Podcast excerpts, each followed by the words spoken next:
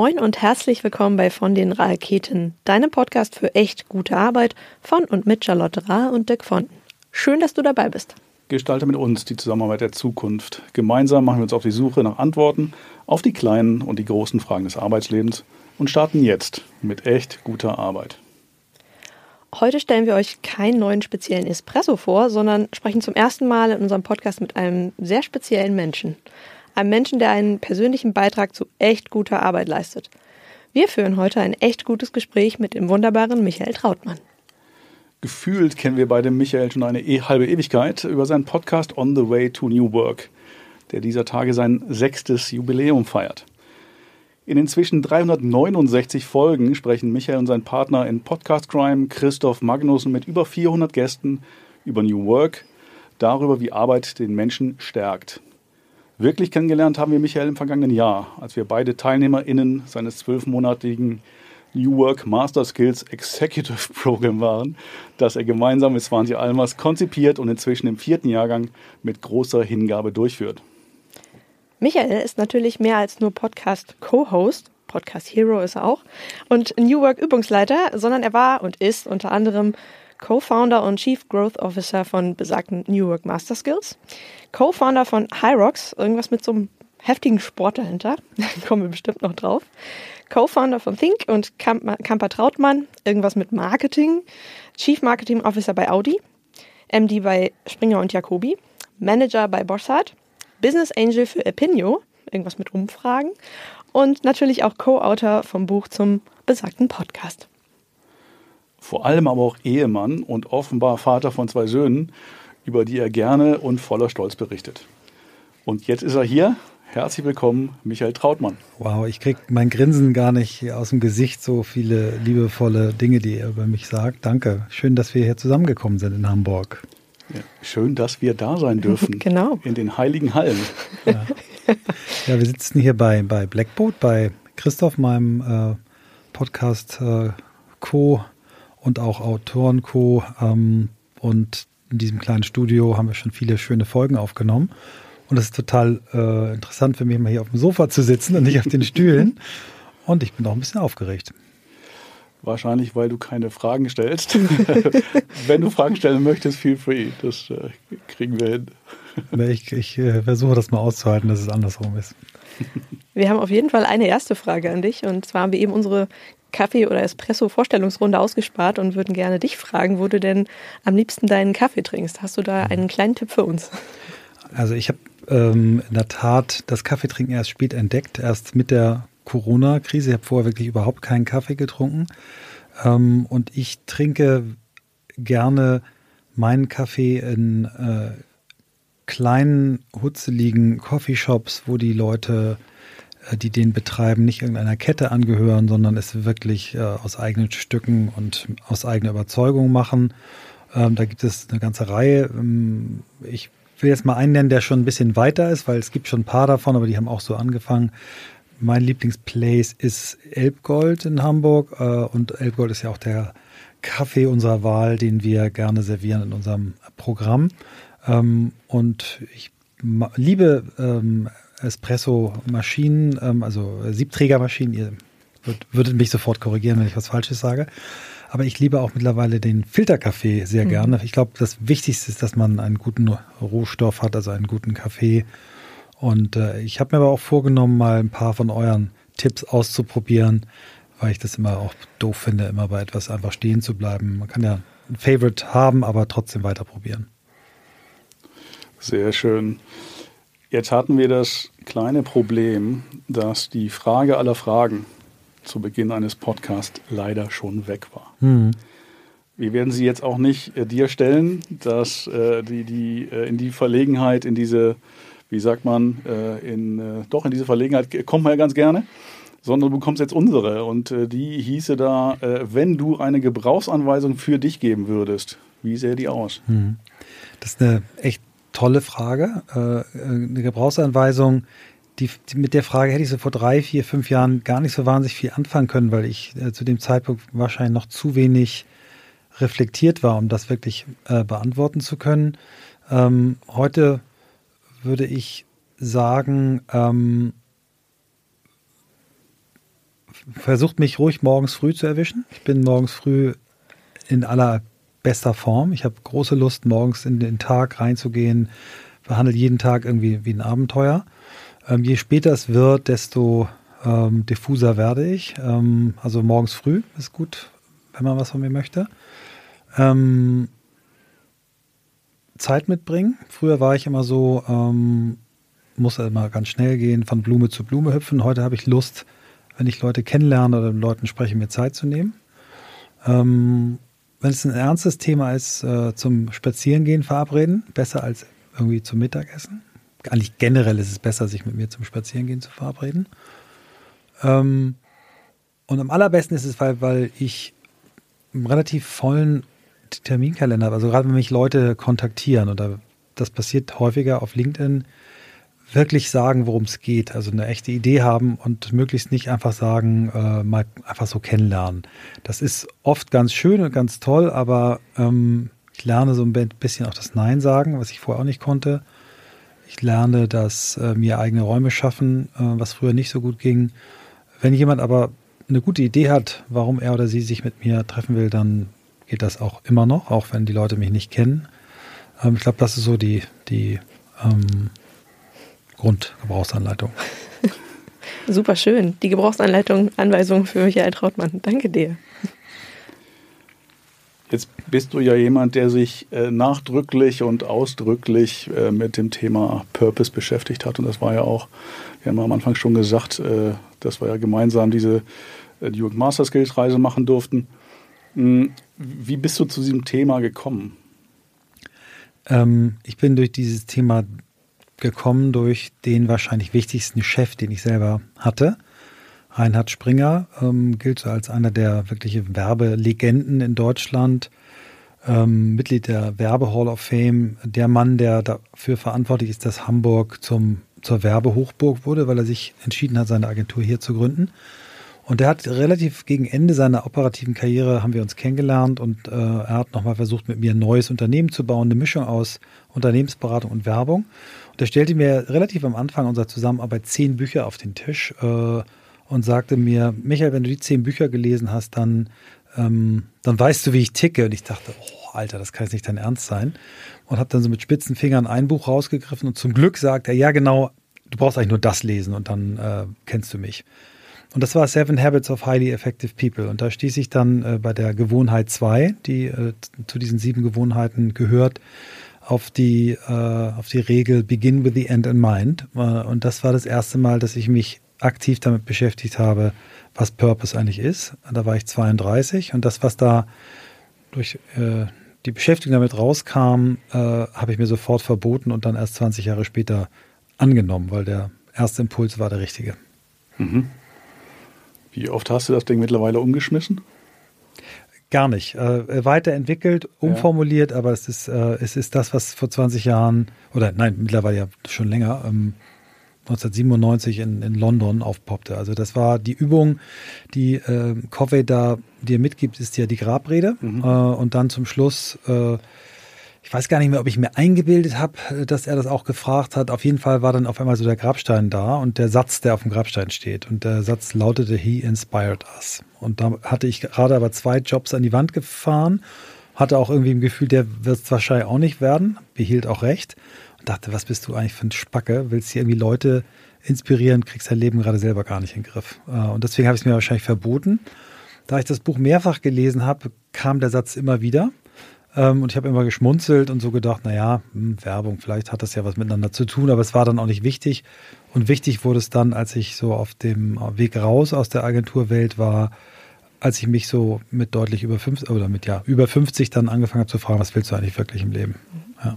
Und da habe ich es bestätigt und das ist bis heute es klingt so ein bisschen so, als hättest du die Schublade wieder aufgezogen, ja, in der du ja. das damals vielleicht ein bisschen. Hast du es damals irgendwie niedergeschrieben oder hast du damit nee, ich hab, Nein, ich habe nur diesen einen Satz, mhm. den, den habe ich behalten und ähm, das ist ganz schön, das Bild mit der Schublade. Das äh, eröffnet gerade so die Geschichte, wie es rausgekommen ist. Äh, ich glaube, ich hatte es auch zugeschlossen und den Schlüssel verlegt. Mhm. Und ich habe dann äh, in dem, in dem Jahr, in dem wir unseren Podcast gestartet haben, habe ich den Hoffmann-Prozess gemacht, also so ein acht Tage Seminar, was einem durchaus auch dabei hilft, den Purpose zu finden. Und ähm, der wurde bestätigt. Und ähm, ich hatte dann aber so das Gefühl, was auch, glaube ich, unterschwellig immer eine Rolle spielt. Ich sagte, ja, aber das hat doch jeder drittklassige Coach irgendwie auf seiner Seite stehen. Ähm, also das doch, macht doch, macht doch, ist doch nichts Besonderes. Und dann sagte mir Hoffmann, pass mal auf, wir reden jetzt noch über deinen Schlüssel zum Glück. Jetzt, äh, heute weiß ich vielleicht den Schlüssel zur Schublade, nämlich deine ganz spezielle magische Verhaltensweise. Wenn du die an den Tag legst, dann bist du deinem Purpose am nächsten. Und da kam dann raus, dass ich wohl ein Talent habe, äh, Menschen, Räume, Situationen so zusammenzustellen, dass die Menschen über sich hinauswachsen und mich dann relativ schnell nicht mehr brauchen. Mhm. Und das passte zu vielen ähm, ähm, Erlebnissen, Projekten, Gründungen äh, in meinem Leben und half mir auch damals, das aus der Agentur gehen, was nicht ganz freiwillig war, äh, auch viel besser zu verarbeiten und mir dann auch irgendwo zu sagen, nee, die Art und Weise, wie ich vielleicht Menschen inspiriere, ist meine ganz eigene und hat nichts damit zu tun mit der, und ich nehme das Wort drittklassige Coach wieder zurück, weil es, wer bin ich, das zu beurteilen, ob die drittklassig sind, ähm, was vielleicht andere Coaches unter Inspiration verstehen. Mhm. Jetzt, Mensch, das, das Hoffmann-Seminar, äh, kannst du mal denjenigen, die es noch nie gehört haben, in, in kurzen Worten, soweit man das ja. kann und darf, ja. erläutern, worum es da geht? Genau, die machen ja ein bisschen Mysterium drum, ja. hat auch Gründe, weil es einer wirklich wunderschönen Dramaturgie folgt, die möchte ich auch nicht auflösen. Ähm, aber es geht bei diesem Seminar darum, äh, für die meisten Menschen geht es darum, einmal die eigene Geschichte aufzuarbeiten. Dazu gehört das Verhältnis zu den Eltern als ein wesentlicher Baustein und du hast im Prinzip in diesen acht Tagen, in denen es wirklich von morgens sieben bis abends um zehn Meditation losgeht und mit Malen aufhört, darum erstmal deine ganzen negativen Glaubenssätze aufzuarbeiten. Ähm, man baut dann eine ziemliche Wut auf seine Eltern auf, die aber sehr geschickt abgeleitet wird ähm, und man dann eigentlich Verständnis dafür, dass die Eltern das eigentlich auch nur so weitergekriegt haben, aller Wahrscheinlichkeit nach. In der zweiten Hälfte lernt man dann das kennen an sich selbst, was man gut findet und merkt, okay, das kommt ja wohl auch von den Eltern. Und dann am Ende steht dann so ein, so ein, so ein Blatt Papier, auf dem eben der Purpose steht, der Schlüssel zum Glück und dann die Baustellen, die noch im Wege stehen, an denen man arbeiten darf. Und äh, das in Deutschland war es zu der Zeit, als ich es gemacht habe, äh, hat, hatten die schwere Zeit, weil es gab eine Stern, eine freie Sternmitarbeiterin, die mit drei Leuten gesprochen hat, die das ganz dumm und sch schlecht fanden und dann einen echt bösen Artikel geschrieben hat, äh, trotz Einladung, das nicht mitgemacht hat. Also die haben alles versucht, um sie da irgendwie umzustimmen und das führte dazu, dass die Mitgliederzahlen total in den Keller gingen. Und ähm, als ich dann da war, ähm, sehr glücklich da rausgekommen bin und dann ja fast zeitgleich, dass wir mit dem Podcast losging und wir die, die Leiterin Elke Menzel auch in einer der ersten 50 Folgen bei uns im Podcast hatten. Seitdem gehen die Zahlen wieder hoch. Und was ganz schön für mich ist, das ist vielleicht das Letzte, was ich erzähle, die Menschen, die da hingehen, schreiben dann der Person, der sie verdanken, dass sie dorthin gegangen sind, einen Brief. Und ich habe also deutlich über 50 Briefe seitdem bekommen von Menschen, die sehr glücklich und dankbar waren, dass sie da hingegangen sind. Und ich empfehle allen, die sich dafür interessieren, nicht diesen Sternartikel zu lesen, anschließend, wenn überhaupt, sondern vielleicht eher die Harvard-Studie, die auch zugänglich ist, die belegt, dass das äh, sehr, sehr erfolgreich ist, dass diese Methode, genau. Aber es gibt auch andere Wege. Man kann auch Stefanie Stahl äh, lesen, auch gut. Äh, kann zur New Work Master Skills gehen, man kann äh, mit euch arbeiten, es gibt andere Wege, ja. Ich finde aber ganz schön, dass du gerade gesagt hast, du warst sehr glücklich, als du das dann auch gemacht hast ja. und in der Hand hattest. Und das ist, so finde ich, das ja. die Hauptsache, ne? Ja. Schön. Ich fand auch dieses Wort Schlüssel zum Glück, fand ich ganz toll. Ja. Klingt für mich wie so ein richtiger, richtiger Wendepunkt, ne? weil du auch sagtest, das hat dir irgendwie geholfen, mhm. aus, der, aus dem Agenturumfeld da mhm. rauszukommen. Ja, das war eine, eine Verkettung, glaube ich, auch von glücklichen Zufällen, vielleicht sowas, was man so unter Serendipity versteht. Mhm. Ich habe ähm, im Dezember davor von meinen äh, Partnern in der Agentur oder PartnerInnen, muss man korrekt sagen, weil es zwei Partner, eine Partnerin war, so den Satz bekommen oder also in etwas netter, aber so, wir können uns auch gut vorstellen, die Agentur ohne dich weiterzuführen. Wie wäre es denn, wenn du dich ein bisschen so zurückziehst? Das hat ausge, weil mir das schon mal passiert ist. Also die, die Agentur hieß ja früher anders. Die hieß erst Camper Trautmann, dann Think. Und mein erster Partner, André Kemper, hatte irgendwann auch nicht mehr so richtig Bock auf mich. Und ähm, dann habe ich gesagt, scheiße, das muss was mit dir zu tun haben. Du kannst dich nicht rausreden, dass die anderen doof sind.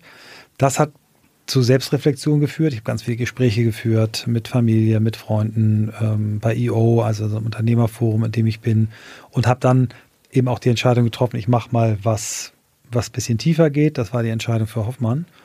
Und ähm, ja, kann man sagen, das war, war diese, diese Zeit war eine Wendezeit, die, äh, in der ich mich immer noch befinde, aber wo ich das Gefühl habe, heute total dankbar zu sein, dass mich die drei aus dem Nest geschubst haben. Wir haben heute ein wirklich gutes Verhältnis wieder zueinander und äh, auch mit André Kemper, mit meinem ersten Gründer. Okay. Wir haben gerade seinen 60. Geburtstag, Überraschungsgeburtstag gefeiert. Und wir sind wirklich, ich erzähle das einfach nochmal, weil, weil ich glaube, das hat was damit zu tun, dass ich meinen Purpose gefunden habe. Ich glaube, er auch. Und das war so ein Überraschungsgeburtstag. Er wusste wirklich nicht, dass da irgendwie 100 Leute auf ihn warten. Wir standen dann irgendwie auf der Herrentoilette da in dem Restaurant, wo das war, und standen so ein paar Leute um uns rum und die kannten alle ja unsere Geschichte und wir guckten uns so beide an. Und äh, ich glaube, mindestens eine Person im Raum dachte so, jetzt hauen die sich gleich an auf die Fresse. Und dann kam André zu mir, nahm mich in den Arm und sagte, Michael, ich wollte dir mal sagen, ich liebe dich. Und gab mir einen Kuss auf die Wange. Und ich dachte irgendwie, guck mal, jetzt ist alles gut. Ähm, und im Moment ist es wirklich so, dass ich äh, das Gefühl habe, ganz viel so Ernte einzufahren aus den letzten sechs, sieben Jahren, wo ich auch ziemlich gehadert habe, wo, wo ich auch, ja, wie ihr ja wisst, eine richtig schwierige Phase hatte vor einem Jahr. Aber so im Moment ähm, löst sich so ganz viel auf, es ergibt sich ganz viel. Ich bin irrsinnig dankbar für all die Menschen, die sich eben für dieses Programm entschieden haben, für euch beide. Ich bin dankbar für diese Freundschaft, die sich entwickelt hat. Ich bin unglaublich stolz, dass ihr euch ja darüber kennengelernt, gefunden habt und habt das ja von Anfang an gefeiert, was ihr da zusammen macht. Ähm, ja, von daher ist Wendezeit, aber so, äh, wo ich so merke, ja, dankbar. Ja, mhm. schön, dass es so passiert ist. Ja. Wie ist jetzt so dieser, die, diese, äh, diese Veränderung hin aus, von diesem großen, bunten Agenturleben mhm. zur äh, fast denkbar kleinsten äh, Einheit von ja. zwei Leuten zusammen mit 20? Ähm, also es gibt einige Kollegen in meiner Branche, die so ihren Ausstieg aus der Werbung relativ laut ge gemacht haben und auch sich so abgewendet haben und äh, auch nicht mit den freundlichsten Worten und ähm, das sei auch jedem zugestanden. Das habe ich nicht gemacht und ich bin sehr, sehr dankbar für diese Jahre und auch für die Freundschaften, die Dinge, die ich dort machen durfte. Bin auch froh, dass ich immer noch die, die so mit einem halben Tag bis Tag pro Woche da noch eine Verbindung habe als Senior Advisor. Kann aber sagen, dass ich mich noch nie so in meinem Sweet Spot gefühlt habe, wie jetzt in dieser Zwei-Mann, beziehungsweise ein Frau, ein Mann-Firma mit äh, Svantje zusammen, ähm, noch nie so dicht an meinem Purpose gefühlt habe. Und äh, vor allen Dingen, und das ist das Schöne, äh, zu sehen, äh, wie viel es bringt, wenn, wenn wir uns mit den Stärken des anderen beschäftigen und weniger mit den Schwächen. Ähm, das, was wir ja in unserem Programm versuchen zu vermitteln, stärkenorientiert zu führen, stärkenorientiert zu arbeiten. Das äh, haben Svanti und ich in den letzten drei Jahren, die wir uns jetzt miteinander beschäftigen, wirklich gelernt. Das hat auch nicht von Anfang an top geklappt. Aber da habe ich das Gefühl, das habe ich noch nie so gut hin, hinbekommen. Ähm, und ich merke einfach, wie viel besser ein Team wird, wenn man sich auf die Stärken des anderen fokussiert und nicht versucht, ihn äh, an den Schwächen zu, zu optimieren. Klar, es kann mich jetzt nicht hinstellen äh, und sagen, ich habe die, die beste Prozessmanagerin der Welt als Partner und also muss ich nichts mehr machen, was mit Prozess zu tun hat. Das geht nicht. Aber ähm, ich darf ihr vertrauen, dass sie die Prozesse aufsetzt und mich auch immer erinnert, wenn ich mal ein paar Prozessschritte vielleicht auch wieder machen kann. Und sie freut sich eben, dass ich jemand bin, der viele Ideen hat ähm, und, und äh, in eine andere Richtung denkt. Und zusammen kriegen wir daraus echt was für uns beide sich nach was sehr, sehr Gutem anfühlt hin. Mhm. Wir hören relativ häufig, wenn wir über das Thema Stärken reden, noch, ja gut, aber die Schwächen bleiben doch. Mhm. Was, was mache ich mit denen? Wie geht ihr damit um? Mhm. Ähm, also da habe ich auch nochmal einen zweiten äh, Erkenntnisschub. Ich habe am Anfang, als ich mich mit, äh, mit, mit Clifton Strength Finder, was ja der, der, das Format ist, was wir auch nutzen bei uns, beschäftigt habe, mich viel zu schnell zufrieden gegeben, die, diese Worte da zu lesen und mhm. mich bestätigt zu fühlen über das, was ich kann. Das Interessante sind gar nicht die richtig eklatanten Schwächen. Ja, die gibt es auch. Da muss man auch aufpassen, dass man die covert mit anderen Leuten, die das eben besser können. Aber fast noch interessanter ist, sind die Blindspots, die mit deinen Stärken kommen. Ja. Und ich habe zum Beispiel jetzt erst äh, kapiert, dass mit meiner Stärke Nummer eins Tatkraft und meiner Stärke Nummer drei positive Einstellungen, dass dich da in der Mischung wahrscheinlich auf meine Partnerin bei Think, Karen Heumann, das in Think, äh, immer wieder die dazu gebracht habe zu denken, was ist das eigentlich für ein Host? Also so, ich habe mir das vorgestellt, wir sitzen in einem Meeting, wir haben irgendwie eine Idee, ich springe auf, gehe schon mal ans Telefon, um eine neue Firma zu gründen. Und Karen denkt, was macht der Sack da? Ich habe noch nicht mal die erste Frage gestellt und der gründet schon eine Firma. So, also übertrieben, ne? Ja. Das also das, was wirklich Stärken sind, ähm, auf andere abschreckt, äh, ne? also positive Einstellung, Typ lobt ja jeden, kann man doch gar nicht ernst nehmen. Und sich damit zu beschäftigen, ist fast noch wertvoller, also mit den Blindspots der Stärken, als äh, tief in den, in den äh, Schwächen zu wühlen. Sollte man sich auch angucken.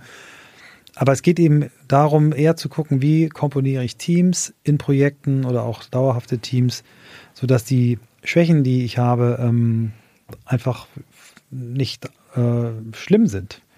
Was, was schlimm ist, wenn du ein Typ bist wie ich, also Tatkraft, positive Einstellung, Arrangeur, Wissbegier, Strategie sind meine Top 5.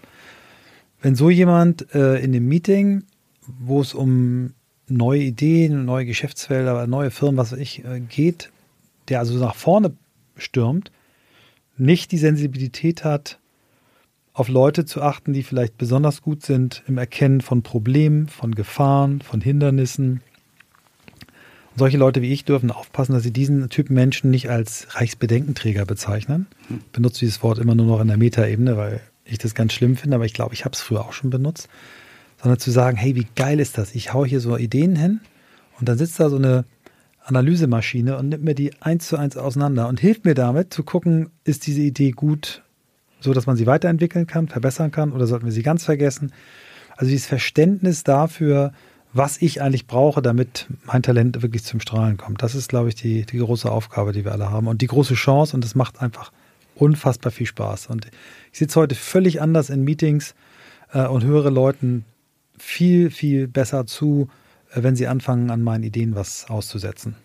Gucke auch nicht mehr beleidigt oder genervt, sag, ey, interessant, mach mal weiter, weil das äh, und fordere Leute auch eher auf, mich zu challengen, als, als äh, schnell irgendwie zum Telefonhörer zu greifen und zu sagen, lass mal eine Firma gründen. Ja.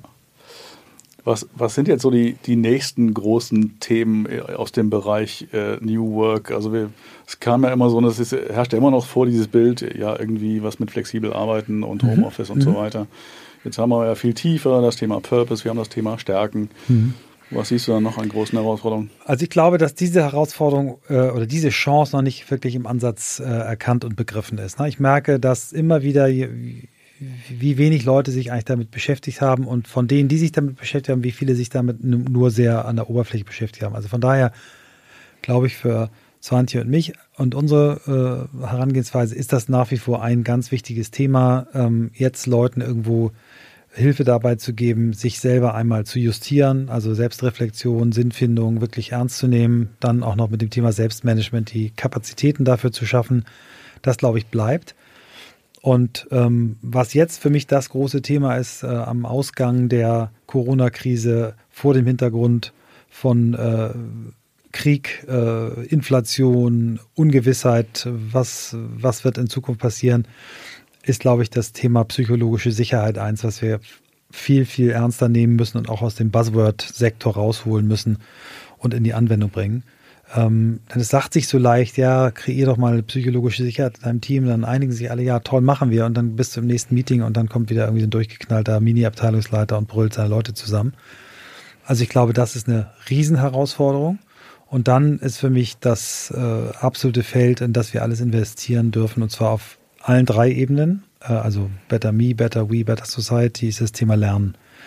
Also das, wenn ich mir überlege, was in den letzten sechs bis zwölf Wochen da am Thema künstliche Intelligenz passiert ist, äh, mein älterer Sohn hat schon zwei Artikel dazu äh, geschrieben und in einer Art und Weise, wo ich so sage, ja, Alter, wenn du nicht aufpasst, bist du hier ganz schnell auch wieder raus aus dem Game und ich, das wird uns alle beschäftigen. Ähm, das, ich will es aber bewusst eben auch da die Metaebene sehen, lernen. Ich glaube, wir müssen so viel entlernen und neu lernen.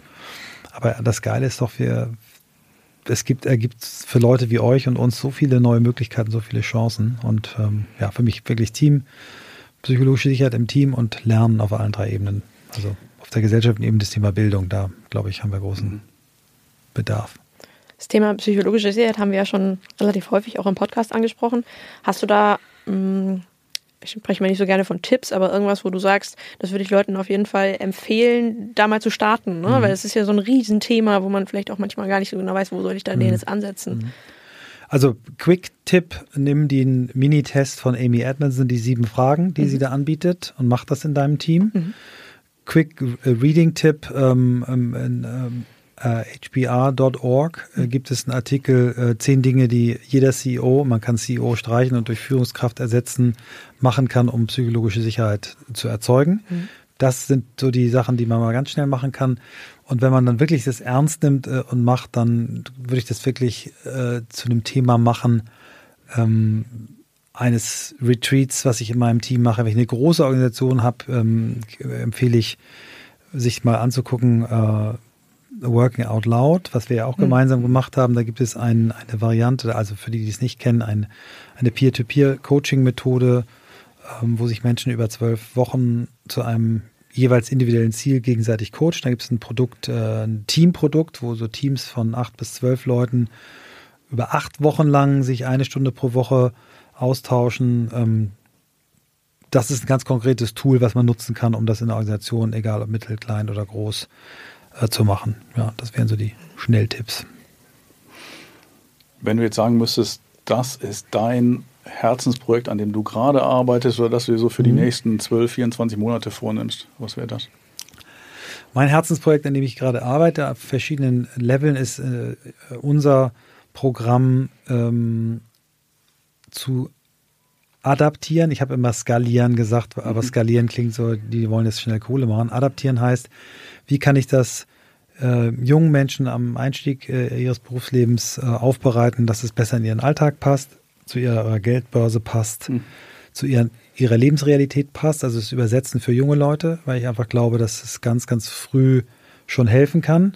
Und wir haben jetzt ja gerade, haben wir im Vorgespräch gesagt, unseren vierten Jahrgang gestartet. Ähm, da haben dann Leute gesagt, ey, das wäre auch was für meine Eltern. Also vielleicht auch eine Variante, ähm, insbesondere für den ersten Teil äh, des Better Me, das auch mal zu überlegen, wie kann man vielleicht auch ältere Menschen, die jetzt nach einem Berufsleben äh, sich nochmal fragen, was darf es dann eigentlich noch sein, mhm. übersetzt. Und äh, das mache ich auf, indem ich mich einfach in den Markt mal reinfräse, was gibt es für Anbieter, Technologieanbieter, mit denen man das zusammen machen kann aber auch indem ich selber jetzt mal ein, eine Coaching-Ausbildung komplett remote mache, nämlich die Big Five for Life äh, Coaching-Ausbildung, äh, wird hier in Deutschland von Creator zusammen mit äh, John Slacky angeboten und äh, sitze auch selber gerade wieder auf der Schulbank. Sehr gut. Das ist ganz spannend, weil ich weiß nicht, wie viele von uns gesagt haben aus der Gruppe, ach, hätte ich das mal 10 Jahre, 15 Jahre, 20 Jahre früher gewusst. Mhm. Schön, das ist gut. Das äh, hätte viel erspart. Das freut mich. Also es freut mich nicht, aber es freut mich, dass, dass ja der Proof dafür, dass, dass wir mit der, mit, dem, mit der These wahrscheinlich richtig liegen, ja. Ja, total. Also ich glaube, das ja. Buch, was ihr geschrieben habt, habe ich als erstes meinen Eltern in die Hand gedrückt und mich oh, total wow. gefreut, dass sie es gelesen haben. Nein, echt? Und ich dann wirklich auch Krass. super Gesprächsinhalte hatte, wo ich gesagt habe, ich habe da reflektiert und das wusste ich noch gar nicht und lass uns mal drüber sprechen. Oh, schön. Also es ist sehr wertvoll. Das kann ich nur teilen. Danke. Ja. Ich überlege gerade, mit wie vielen Leuten ich dieses Buch geteilt habe.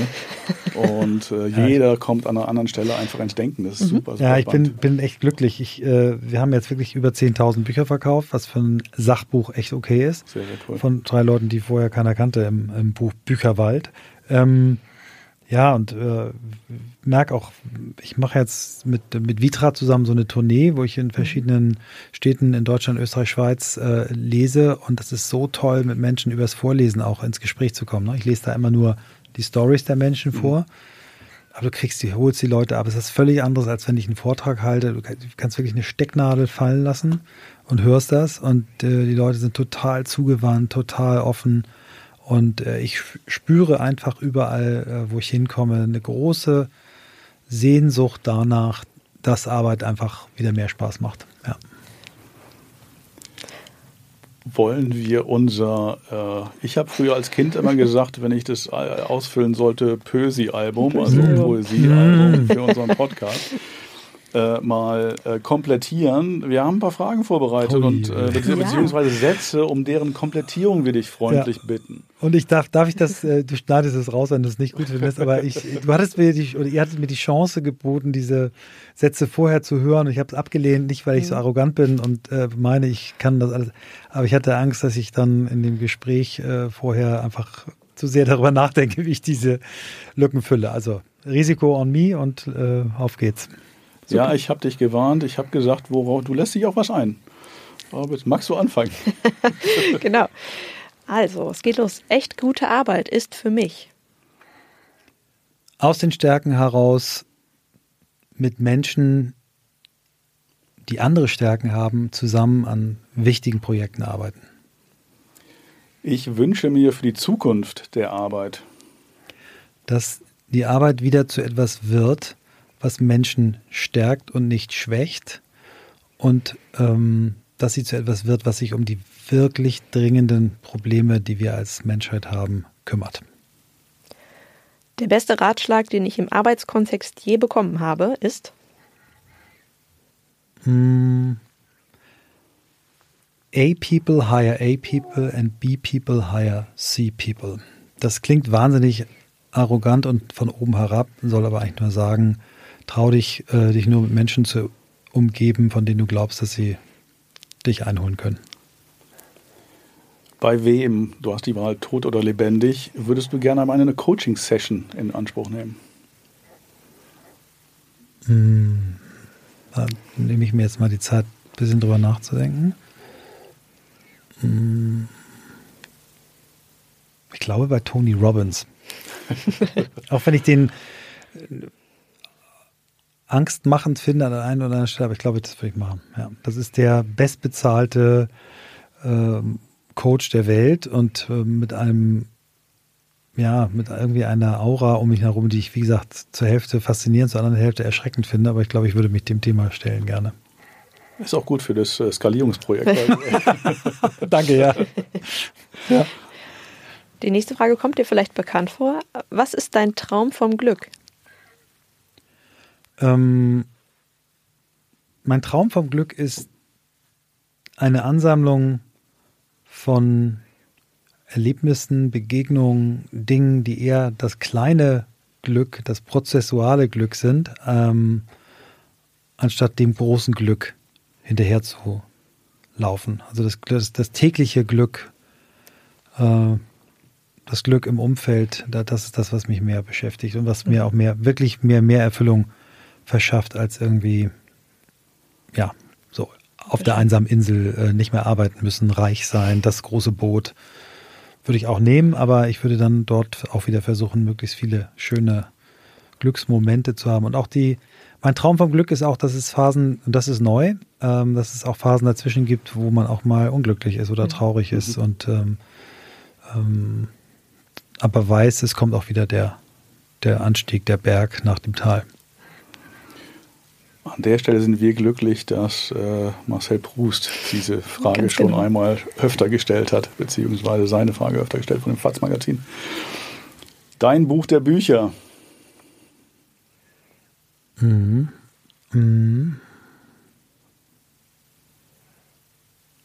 Ja, ich, ich, ich glaube, ich muss es sagen, weil das das Buch ist, was ich am häufigsten in der Hand hatte, was mein Leben am nachhaltigsten beeinflusst hat. Das ist äh, Stephen R. Covey und Seven Habits of Highly Effective People. So schlimm der Titel auch klingt. Ja, das ist das Buch der Bücher. Eine letzte Frage haben wir noch. Welchen Gast sollten wir unbedingt in unserem Podcast haben?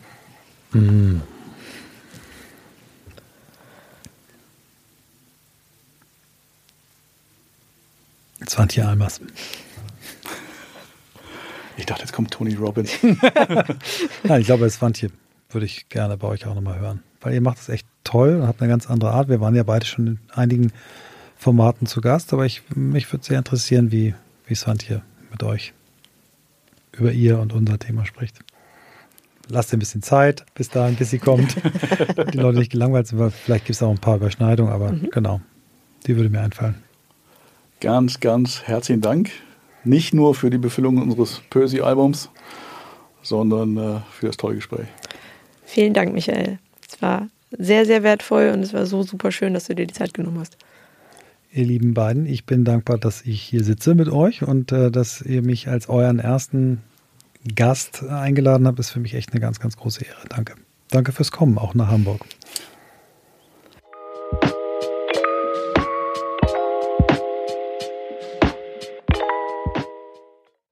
So schön, dass du heute dabei warst. Wenn du Fragen, Anregungen oder Vorschläge für künftige Themen hast, melde dich sehr gerne bei uns unter moin.vondenraketen.de. Sollte dir unser Podcast sogar gefallen haben, dann hinterlass uns gerne eine Bewertung auf deiner Lieblings-Podcast-Plattform, zum Beispiel auf Apple Podcasts oder Spotify. So hilfst du uns, noch mehr Menschen zu erreichen, für die deine und unsere Themen spannend sind. Danke und eine sehr, sehr großartige Woche.